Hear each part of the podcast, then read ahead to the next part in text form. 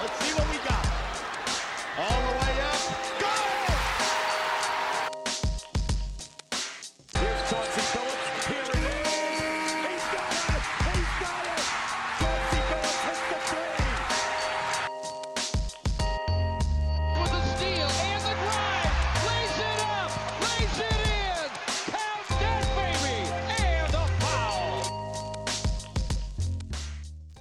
Bonjour à toutes et bonjour à tous et bienvenue dans ce nouvel épisode des Chroniques de Motor City. Si vous découvrez le podcast avec cet épisode, on va commencer par les présentations. Je suis Winston, supporter des Pistons depuis 2002 et avec les Chroniques de Motor City, j'explore bien avec vous toute l'histoire des Detroit Pistons et la culture de cette franchise pour parler des moments ou des personnages qui ont compté dans son histoire. Et au fil des chroniques, nous remontons le temps, on voit plusieurs époques et aujourd'hui, nous nous arrêtons à l'an 2000. Donc, lors des deux derniers épisodes euh, qui marchaient un petit peu ensemble, nous avons parlé de Grand Hill et de la Till Era, ce qui nous a permis du coup de faire le tour de toutes les années 90, à l'époque où les Pistons étaient une équipe plutôt moyenne, portée par un excellent joueur qui était Grand Hill, mais qui n'a jamais passé un tour de playoff. Et bien pour l'épisode du jour, nous allons nous placer juste après ça, et la chronique d'aujourd'hui va se concentrer sur l'homme qui a eu la responsabilité des Pistons pendant les 14 années suivantes, son general manager, Joe Dumars. Alors Joe Dumars, vous le connaissez comme joueur, comme membre des Bad Boys, et il a passé toute sa carrière chez les Pistons. Il est donc des deux titres de 89 et 90, et il a prolongé le plaisir, alors que tout le monde, tous les autres étaient partis, pendant toute la décennie 90, en jouant le rôle de mentor pour la jeune génération menée par Grant Hill et Jerry Stackhouse. Donc Joe Dumars est resté 14 saisons en Détroit, de 1986 à 1999, en jouant plus de 1000 matchs. C'est le record all-time pour la franchise.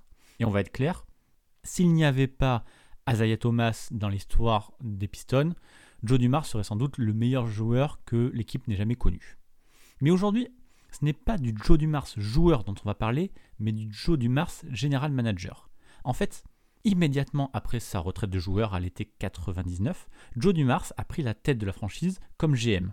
Il y restera 14 années supplémentaires, donc jusqu'en 2014 donc. Et ce qui m'intéresse aujourd'hui, c'est de faire son bilan. C'est une vraie grosse question que j'ai envie qu'on tranche avec ce podcast. Est-ce que Joe Dumars, le GM, est un génie ou est-ce que c'est juste une fraude? Et en fait, si je pose cette question, c'est parce que la présidence de Dumars a été quand même vraiment très très contrastée. Avec lui, les Pistons ont gagné le titre 2004, 4 ans après sa prise de fonction, et en plus ont dominé pendant longtemps la conférence Est. Mais de l'autre côté, il y a d'énormes erreurs en termes de choix de draft, de recrutement de joueurs, et surtout l'effondrement rapide de l'équipe championne. Donc, j'ai fait un inventaire de toutes les grandes décisions que Joe Dumars a pris comme general manager des Pistons entre 2000 et 2014, et je les ai classés en deux catégories. Le bon d'un côté, le mauvais de l'autre. Et normalement, à la fin de ce podcast, la balance devrait nous dire lesquelles des décisions pèsent le plus lourd, et on pourra répondre à la question initiale. Donc bienvenue en quelque sorte dans le procès de Joe Dumars, incontournable comme joueur, mais peut-être un peu moins comme manager.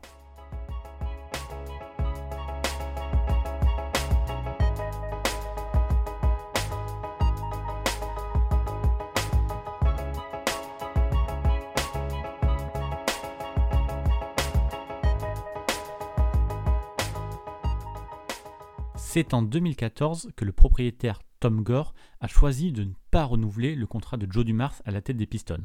Ça faisait donc 14 ans qu'il était GM et 14 ans comme general manager. Franchement, c'est pas forcément très courant en NBA. Donc on peut d'abord dire que Joe Dumars a bénéficié d'une patience plutôt large. Et c'est carrément compréhensible, puisque grâce à lui, il y a quand même eu un titre à Détroit, et déjà rien que pour ça, il mérite de la considération. Donc, on va commencer notre bilan par les bons points de Joe Dumars comme GM. Évidemment, son plus grand accomplissement, c'est ce titre 2004, mais plus largement que ça, c'est la construction d'une équipe championne qui a placé ben, très rapidement Joe Dumars comme un GM qui compte. Et pourtant, il partait de très très loin. Pour son premier été comme general manager, quasiment sa première décision, eh bien, Joe Dumars, il a sur les bras un grand île prêt à partir comme agent libre à Orlando. Donc ça, j'en ai parlé lors du précédent podcast que je vous invite à écouter si ce n'est pas encore fait. Mais les Pistons et donc Dumars étaient quasiment sans solution lorsque leur meilleur joueur leur a annoncé qu'il voulait partir.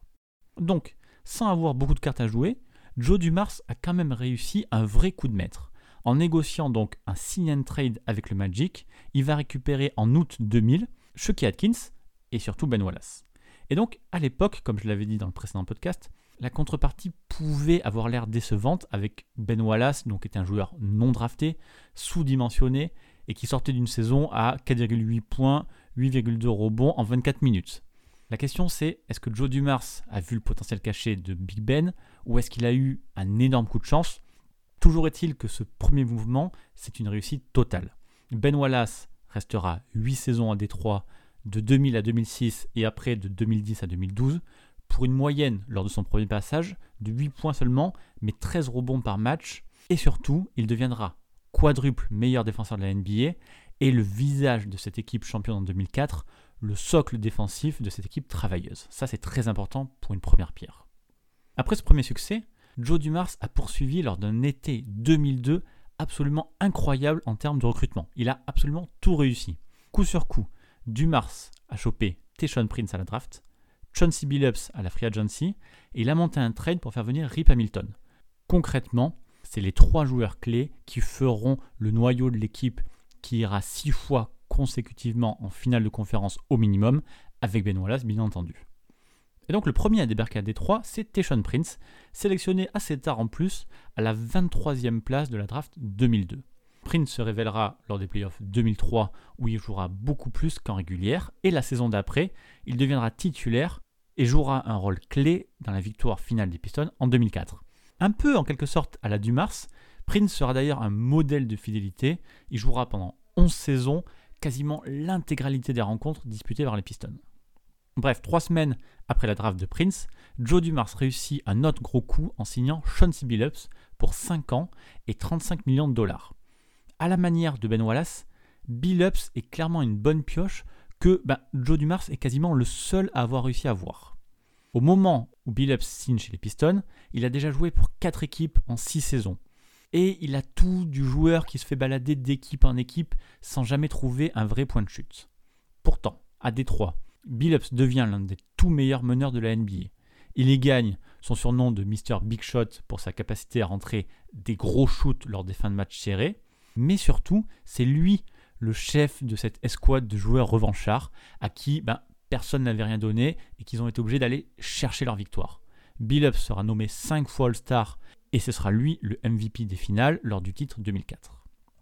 Et enfin, lors de cet été 2002, Joe Dumars met également la main sur Rip Hamilton, qui viendra faire ben, le deuxième joueur du backcourt avec Billups. Rip, en 2002, n'est pas encore une star NBA, mais il sort quand même de sa meilleure saison en carrière pour sa troisième année NBA avec une moyenne de 20 points par match. Donc, pour faire venir Hamilton, Dumars doit sacrifier Jerry Stackhouse, qui est de son côté double All-Star, et avec à son actif une saison à quasiment 30 points par match en 2001. Alors, ok, c'était une saison où il prenait 24 tirs par match, mais quand même. Donc, il a fallu que Dumars ose échanger un double All-Star pour un joueur de 24 ans à l'époque, et encore une nouvelle fois, ben, le GM Joe Dumars a su voir la véritable pépite qu'allait être Rip Hamilton. Et effectivement, la carrière de Rip a largement dépassé celle de Stackhouse. Sans être en plus la première option offensive, Rip Hamilton a été d'une régularité folle, tournant à 18 points par match lors de ses 9 saisons chez les Pistons, là où il a obtenu 3 sélections au All-Star Game consécutives entre 2006 et 2008. Donc en très peu de temps, Joe Dumars a mis en place une équipe prête pour jouer le titre sur plusieurs saisons. Et la particularité de cette équipe, c'est surtout qu'elle était composée que de joueurs sous-cotés qui ont trouvé à Détroit enfin une chance de montrer leur vraie valeur. Faisons les comptes. Ben Wallace, Teshon Prince, Chauncey Billups et Rip Hamilton. Donc vous vous en doutez, il ne manque qu'un seul homme pour clôturer l'équipe championne 2004. Évidemment, c'est Rachid Wallace. Alors, on a dédié tout un épisode à ce trade, l'épisode 8 des Chroniques de Motor City, que je vous invite à écouter pour connaître tous les détails. Mais puisqu'on fait le bilan des bonnes actions de Joe Dumars, le trade pour faire venir Rachid Wallace est clairement à mettre à son profit. À cette époque-là, les Pistons tournaient bien, ils avaient réussi à atteindre la finale de conférence en 2003 et partaient sur une année 2004 encore meilleure. Et puis Rachid Wallace s'est retrouvé sur le marché.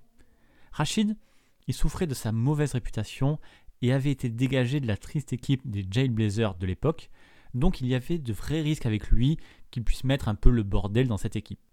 Mais il faut reconnaître que Joe Dumars n'a pas été frileux sur le coup, et il a même profité de la mauvaise réputation du Shield pour l'échanger contre trois fois rien, c'est-à-dire Chucky Atkins, Bob Sura, Jelko Rebracha et Lindsay Hunter. Et encore, Hunter est ensuite revenu une fois coupé par les Hawks.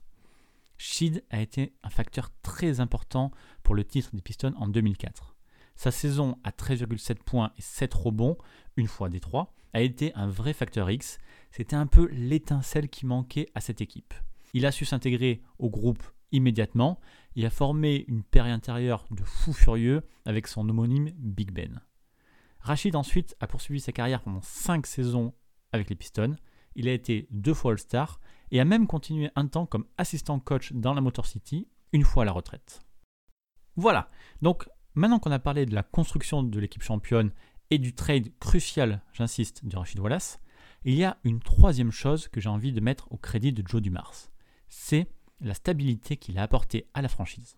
Et c'est important de le préciser parce que bien que 2004 soit le seul titre des Pistons bah, pendant le mandat du Mars, il ne faut pas oublier que les Pistons sont restés une équipe niveau élite pendant 4 ans après avoir gagné le championnat. Et c'est assez rare qu'une franchise ne se démobilise pas après avoir atteint son but. Joe Dumars, lui, il a su remplacer certains cadres, par exemple en ajoutant Antonio McDyess à l'été 2004. Ce sont des petits mouvements pour ajuster son roster qui ont permis justement aux Pistons de revenir en finale l'année suivante en 2005, où ils n'ont raté le back-to-back en perdant en 7 matchs contre les Spurs, qui était probablement la meilleure équipe de la décennie. Et partout ailleurs, cet échec juste après le titre aurait cassé le groupe, surtout que le coach Larry Brown qui tenait cette équipe est parti juste après. Eh bien Joe Dumars a relancé l'équipe en choisissant Flip Saunders comme coach. Et une nouvelle fois c'est un pari gagnant, puisqu'avec Saunders, les Pistons ont réalisé un début de saison de dingue en changeant totalement leur habitude, en passant de la 17e attaque à la 4e à l'offensive rating. Et cette année 2006, c'est la consécration pour les Pistons, avec 4 joueurs, Billups, Hamilton et les Wallace, sélectionnés au All-Star Game. En 2006, Détroit a tout simplement réalisé la meilleure saison de l'histoire de la franchise, avec 64 victoires. Ils ont fini par perdre 4-2 face au hit de Shaq et Wade lors de la finale de la conférence Est, ils ont perdu contre les futurs champions. Détroit retournera ensuite encore deux fois en finale de conférence. Ils perdront contre les Cavs de LeBron en 2007 et contre les Celtics, futurs champions, en 2008. Donc si vous avez fait le calcul, cela fera donc 6 finales de conférence minimum entre 2003 et 2008 pour les Pistons, soit clairement une mainmise sur la conférence Est pendant quasiment toute la décennie. Et ça, on le doit très largement à Joe Dumars.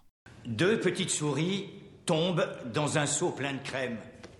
La première souris abandonne très vite la lutte et se noie. La deuxième souris ne renonce pas. Elle se débat tant et tant qu'elle qu'elle finit par transformer la crème en beurre. Et elle sort du seau. Messieurs, à partir de cet instant, je suis la deuxième souris. On vient de terminer la partie positive du bilan de Joe Dumars comme GM des Pistons. Et quand on sait à quel point ben, c'est dur de gagner un titre NBA, et encore plus à quel point il est compliqué de durer en NBA, Joe Dumars mérite beaucoup, beaucoup de considération. Mais il faut être franc, il y a aussi beaucoup de zones d'ombre à son parcours, et vous allez le voir, quasiment toutes après 2008 en fait, sur la deuxième partie de son mandat. Mais on va le faire dans l'ordre, et d'abord revenons à la toute première critique que l'on peut faire à Joe Dumars, c'est sa vraiment mauvaise gestion des choix de draft. Et ça, ça s'est vu dès le début. En 2000, pour sa toute première draft, Joe Dumars choisit Martin Cleave avec le 14e choix. Alors à première vue, Martin Cleave est un choix plutôt logique puisqu'il sortait d'une saison universitaire où il a gagné le titre NCAA avec Michigan State. En plus, il avait été élu meilleur joueur du tournoi NCAA. Mais en fait, beaucoup ont reproché à Dumars d'avoir choisi la facilité, puisque Martin Cleave était natif de Flint dans le Michigan et que son idole de jeunesse n'était d'autre que Joe Dumars. Donc les deux hommes se connaissaient un peu. Et le pari un peu sentimental de Joe Dumars n'a pas marché, puisque Cleave n'a joué qu'une seule saison à Détroit, soit 78 matchs pour 5 points de moyenne en 16 minutes de jeu. L'année suivante, en 2001, Joe Dumars se trompe une nouvelle fois alors qu'il a le neuvième choix, il a drafté Rodney White, alors qu'il y avait des joueurs comme Richard Jefferson, Joe Johnson ou Zach Randolph qui étaient encore disponibles. Et si vous ne connaissez pas Rodney White, c'est normal. Il n'a joué que 4 saisons en NBA, il n'a commencé que 21 matchs comme titulaire, et de l'autre côté, les noms que j'ai cités après, Joe Johnson par exemple, choisi immédiatement après White, lui a été 7 fois All-Star et performant dès son année rookie. Il y a aussi Richard Jefferson, 4 places derrière White, qui a fait de très très bonnes saisons chez les Nets et qui a performé dès le début en étant élu dans la All-Rookie Second Team. Et sinon, cette fois-ci, Joe Dumars aurait pu regarder du côté de Michigan State, puisqu'il y avait Zach Randolph de disponible. Et puis on arrive doucement en 2003 et la draft de Darko Milicic. Là encore, on en a parlé durant tout un podcast, l'épisode 10 des chroniques de Motor City. On est d'accord pour le dire que Milicic était le choix le plus logique et que quasiment n'importe qui aurait fait la même chose. Mais, au moment de faire le bilan de Joe Dumars, il faut prendre en compte ce choix de draft. Dumars a laissé passer Carmelo, il a laissé passer Dwayne Wade, Chris Bosh, pour prendre un prospect européen dont lui-même ne savait rien. C'est ce qu'on a dit sur le podcast sur Darko. Joe Dumars lui-même a pris conscience de ses erreurs lors de cette draft. Il l'avait expliqué en 2012 que, au moment de drafter Darko en 2003, la quantité d'informations dont il disposait sur chaque joueur, Milicic compris, était ridicule. C'est ses mots, ridicule. Il avait même dit que le travail effectué sur Milicic en 2003 représentait seulement 20% de ce qu'il pouvait faire aujourd'hui. Et de toute façon, pour beaucoup de personnes, et c'est normal, drafter Darko Milicic, c'est probablement la pire décision prise par Joe Dumars. Certes, les Pistons ont remporté le titre lors de cette saison-là, mais en fin de compte, Dumars n'aurait pas pu plus se tromper. Sans parler du trio Anthony White Bosch, bah, qui offrait directement un max de certitude, il y avait encore plus loin des joueurs comme Chris Kaman ou David West qui auraient été très utiles au banc des Pistons pour les années à venir. Donc en fin de compte, Joe Dumars, en tant que GM, inscrit son nom bah, au palmarès des pires choix de draft, à la manière de Stu Inman, le GM des Blazers, qui avait drafté Sam Bowie devant Jordan en 1984.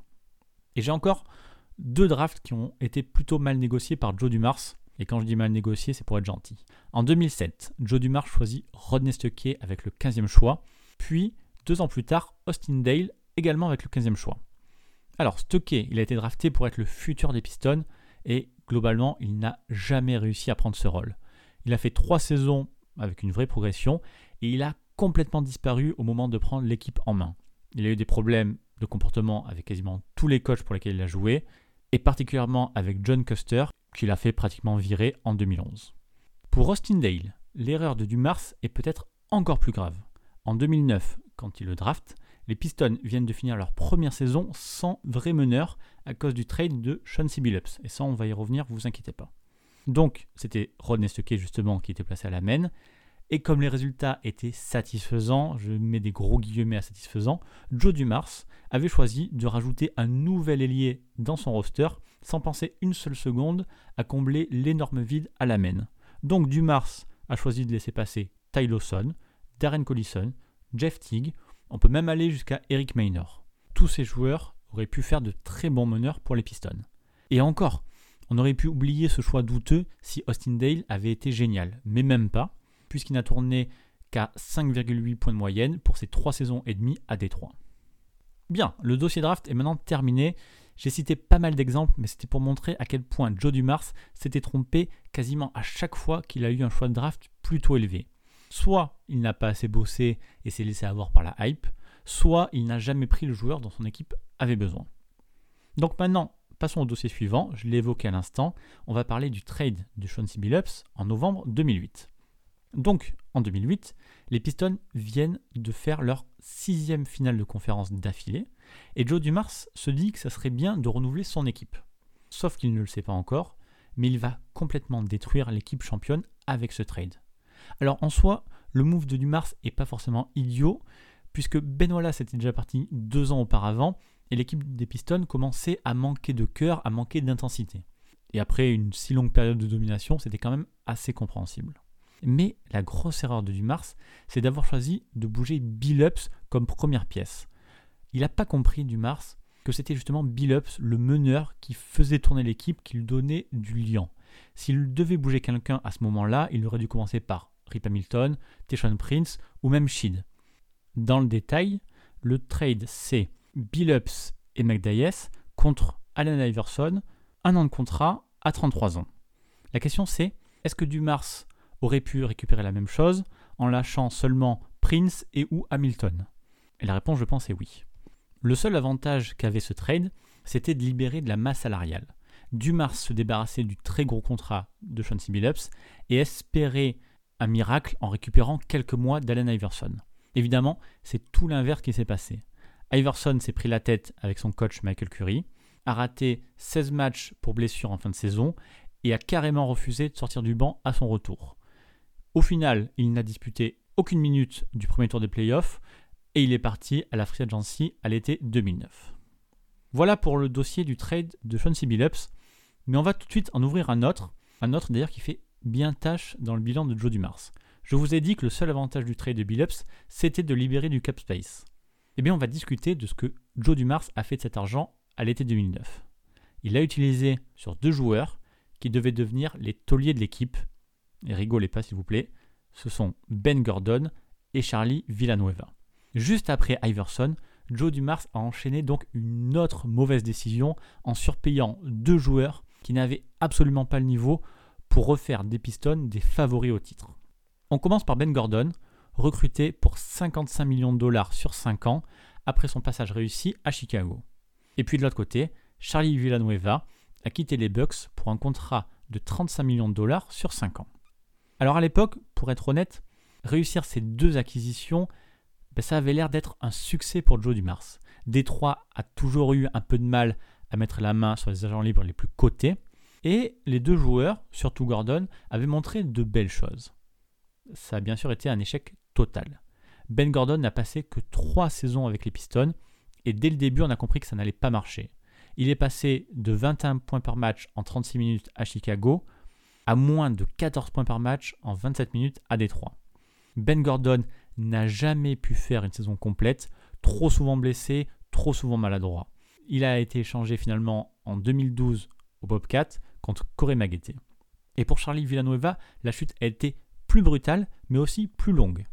Il sortait lui de sa meilleure saison en carrière en 2009 avec 16 points et 7 rebonds chez les Bucks, et pourtant, Charlie Villanueva n'a jamais trouvé sa place dans la raquette des Pistons. Chaque année, sa moyenne de points, son pourcentage au tir et son temps de jeu ont diminué. Personne n'en a voulu en NBA et Joe Dumars a dû scoltiner son erreur jusqu'au bout, puisque bien sûr très logiquement, Charlie Villanueva a activé son option pour la dernière année de son contrat. Il a donc fait 5 ans à Détroit, 5 ans où il a été soft, trop souvent blessé, et où il a juste montré qu'il n'avait pas du tout envie de faire des efforts pour gagner. Deux petites remarques à propos de cette double mauvaise transaction. D'abord, il faut dire que Gordon et Villanueva ont beaucoup souffert de jouer sans meneur. Ben Gordon n'était absolument pas un créateur et Charlie V était bon à Milwaukee quand il recevait la balle une fois ouvert et qu'il n'avait plus qu'à tirer. Une nouvelle fois, il faut le dire, Joe Dumars a construit son roster en dépit du bon sens. Et le deuxième point, c'est qu'avant de faire venir Villanueva, mais surtout Gordon, Joe Dumars a eu l'excellente idée d'offrir une prolongation de 3 ans à Rip Hamilton. Alors, vous vous trompez pas, hein, j'ai adoré tout ce qu'a fait Rip Hamilton à Détroit, mais lui offrir en 2008 34 millions de dollars sur 3 ans, ce qui le bloquait jusqu'en 2013 où il aurait 35 ans, et signer quelques mois plus tard Ben Gordon qui joue au même poste avec quasiment les mêmes qualités et les mêmes défauts pour 55 millions sur 5 ans, eh bien encore aujourd'hui, c'est quelque chose que je n'arrive pas à comprendre. C'est soit l'un soit l'autre qui devait se produire, pas les deux. Soit Dumars ne prolongeait pas le contrat de Rip parce qu'il voulait absolument Ben Gordon, soit il prolongeait le contrat de Rip Hamilton et décidait de se servir de l'argent pour renforcer le secteur intérieur, par exemple. Vous me suivez sur ce coup. Une belle capitalisation, genre Kodak. Et vous pouvez me croire, Kevin. Le seul problème que vous allez avoir sera de ne pas en avoir acheté plus. Qu'est-ce que vous en dites?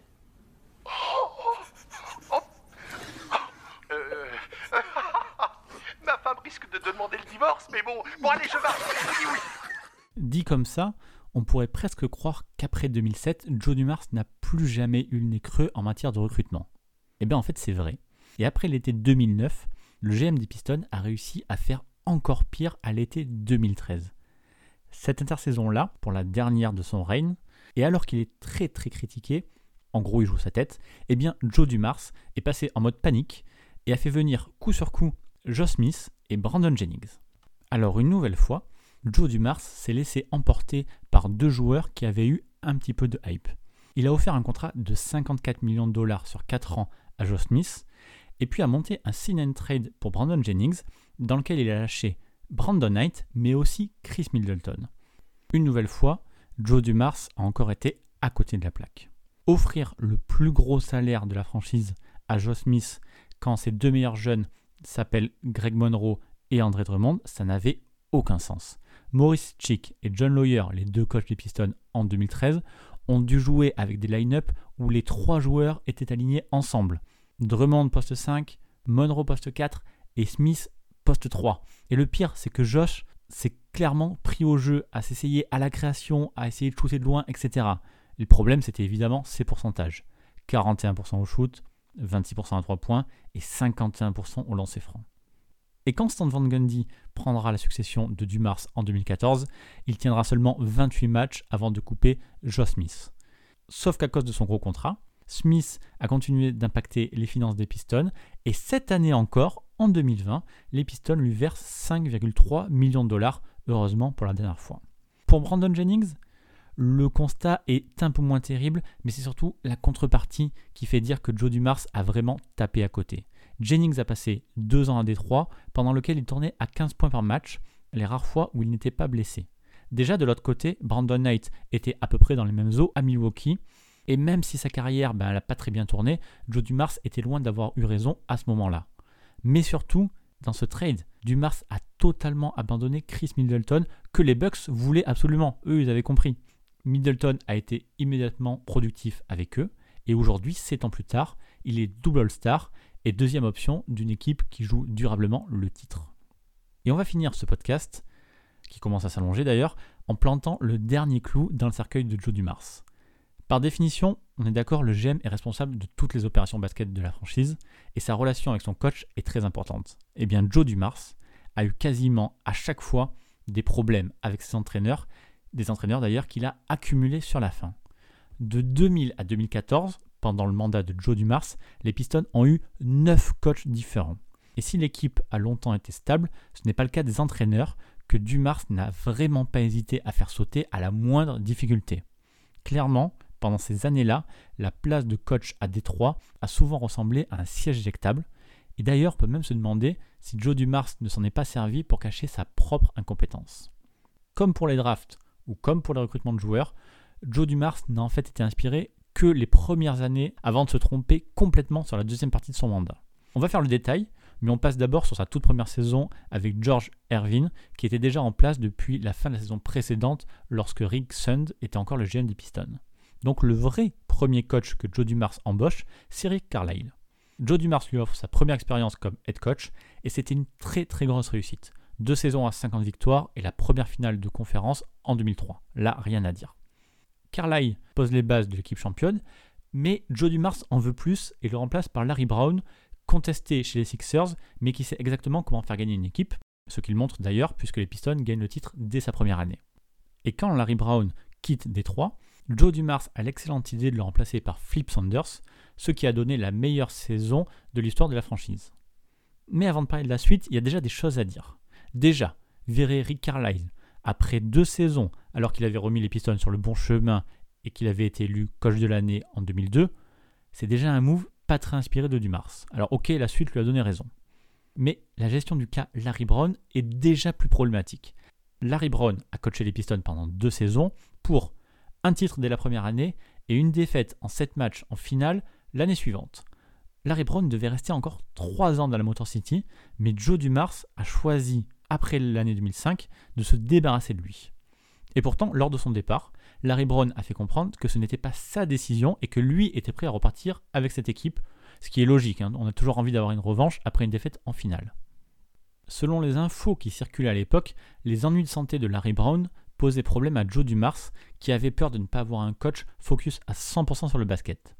Mais l'autre possibilité, c'est que certaines déclarations de Brown, quand il disait que certains postes, comme président des opérations basket à Cleveland ou coach des pouvaient l'intéresser dans le futur, eh bien ces déclarations-là, elles aient vexé le pauvre Joe Dumars. Voilà. Eh bien, parlons maintenant de l'après Flip Saunders. Juste après, Joe Dumars engage son ancien assistant Michael Curry, un coach qui n'a jamais eu d'expérience à ce niveau-là. Eh bien, que fait-il quelques semaines après? Il casse son équipe, il casse la stabilité de l'équipe avec le trade de Billups, ce qui impose le fardeau Iverson à Michael Curry. Et je vous en ai parlé tout à l'heure des états d'âme d'Iverson. Il faut prendre conscience que George Karl, avec toute son expérience, n'avait pas réussi à gérer Iverson à Denver. Comment Dumars pensait qu'un coach rookie allait se débrouiller? Et évidemment, ça n'a pas marché. Le pauvre Michael Curry a eu des problèmes avec Iverson et n'a fait qu'un an chez les Pistons. Il est remplacé juste après par John Custer, première expérience professionnelle également. Custer, c'est deux saisons à Détroit, deux saisons sans remporter plus de 30 matchs et également des problèmes relationnels, cette fois-ci avec Stuckey, McGrady et Rip Hamilton. En 2011, juste après Custer, Joe Dumars tente Lawrence Frank, qui avait fini son mandat chez les Nets en étant viré au bout de 16 matchs, ou plutôt, pour être précis, au bout de 16 défaites. Une nouvelle fois, pas de miracle, Lawrence Frank est resté deux saisons, une où il a remporté 25 matchs, l'autre où il a remporté 29 matchs. Et puis enfin, on arrive en 2013, cet été incroyable donc, où Joe Dumars recrute Smith et Jennings, et le coach qui est censé encadrer ce tandem, c'est Maurice Chick, ancien grand joueur et coach d'expérience. Ok. Eh bien, ça n'a pas duré la saison, et en cours d'année, c'est finalement son adjoint John Lawyer qui a joué l'intérimaire jusqu'à la fin de la saison. Donc après Flip Sanders, les Pistons ont eu 5 entraîneurs en 6 ans pour une seule apparition en playoff.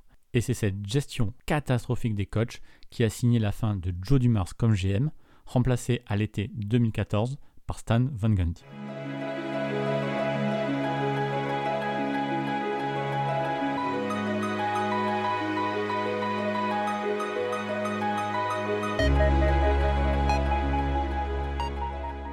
C'est très très difficile de faire le bilan de Joe Dumars comme GM des Pistons. Si on compte bien, la liste de ses erreurs est largement plus grande que celle de ses bonnes actions, mais, et ce mais est important, Joe Dumars a quand même fait gagner un titre aux Pistons. Et du coup, je pense que dans l'histoire, Joe Dumars gardera sans doute une image plus positive que ce qu'il méritait. Le vrai problème de Joe Dumars, c'est qu'après 2008, toutes, et vraiment toutes ses décisions dans n'importe quel secteur ont été quasiment horribles. Il a enchaîné les mouvements de panique et a laissé Détroit dans une situation bien plus mauvaise que s'il avait juste joué la prudence.